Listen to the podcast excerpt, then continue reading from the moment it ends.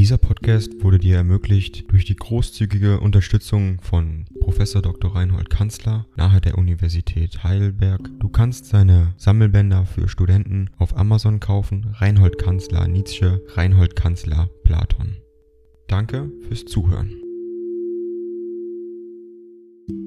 229 an Georg Brandes Nizza, den 19. Februar 1888. Verehrter Herr, Sie haben mich auf das angenehmste mit Ihrem Beitrage zum Begriff Modernität verpflichtet. Denn gerade diesen Winter ziehe ich in weiten Kreisen um diese Wertfrage ersten Ranges herum, sehr oberhalb, sehr vogelmäßig und mit dem besten Willen, so unmodern wie möglich aufs Moderne herunterzublicken. Ich bewundere, dass ich es Ihnen gestehe Ihre Toleranz im Urteil ebenso sehr wie Ihre Zurückhaltung im Urteil, wie Sie alle diese Kindlein zu sich kommen lassen. Sogar heiße ich habe mir für meine nächste Reise nach Deutschland vorgesetzt, mich mit dem psychologischen Problem Kierkegaard zu beschäftigen, insgleichen die Bekanntschaft mit ihrer älteren Literatur zu erneuern. Dies wird für mich, im besten Sinn des Worts, von Nutzen sein, und wird dazu dienen, mir meine eigene Härte und Anmaßung im Urteil zu Gemüte zu führen. Gestern telegrafierte mir mein Verleger,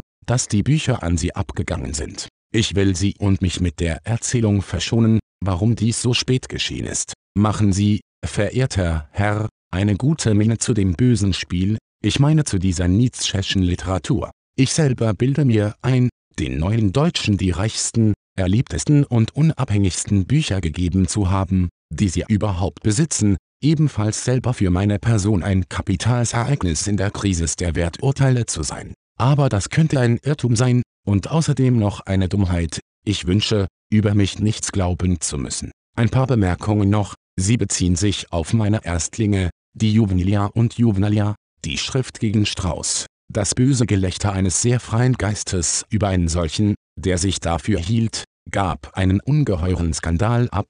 Ich war damals schon Professor Orden, trotz meiner 27 Jahre, somit eine Art von Autorität und etwas Bewiesens. Das Unbefangenste über diesen Vorgang, wo beinahe jede Notabilität Ding dong. AI kostet Geld. Wenn du diese Briefe ohne Werbung und ohne Unterbrechung hören willst, dann kauf sie dir doch unterm Link in der Beschreibung. Das Ganze ist moralinfrei und verpackt in mehreren Audiobook-Formaten nur für deinen Genuss. Danke für dein Verständnis und viel Spaß mit den Briefen.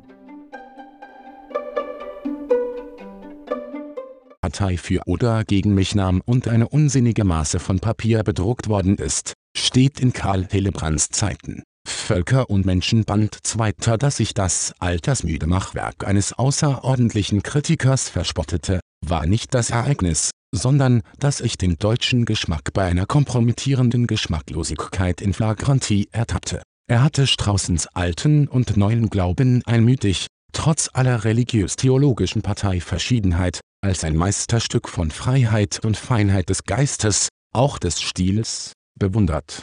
Meine Schrift war das erste Attentat auf die deutsche Bildung, jene Bildung, welche, wie man rühmte, über Frankreich den Sieg errungen habe. Das von mir formulierte Wort Bildungsphilister ist aus dem wütenden Hin und Her der Polemik in der Sprache zurückgeblieben. Die beiden Schriften über Schopenhauer und Richard Wagner stellen, wie mir heute scheint, mehr Selbstbekenntnisse, vor allem Selbstgelöbnisse über mich dar als etwa eine wirkliche Psychologie jener mir ebenso tief verwandten als antagonistischen Meister. Ich war der Erste, der aus beiden eine Art Einheit destillierte. Jetzt ist dieser Aberglaube sehr im Vordergrunde der deutschen Kultur, alle Wagnerianer sind Anhänger Schopenhauers. Dies war anders als ich jung war. Damals waren es die letzten Hegelinge, die zu Wagner hielten, und Wagner und Hegel lautete die Parole in den 50er Jahren noch. Zwischen den unzeitgemäßen Betrachtungen und Menschliches, allzu Menschliches liegt eine Krisis und Häutung. Auch leiblich, ich lebte jahrelang in der nächsten Nachbarschaft des Todes. Dies war mein großes Glück. Ich vergaß mich, ich überlebte mich. Das gleiche Kunststück habe ich noch einmal gemacht. So haben wir also einander Geschenke überreicht, ich denke ein paar Wanderer, die sich freuen, einander begegnet zu sein. Ich verbleibe Ihr ergebenst Herr Nietzsche.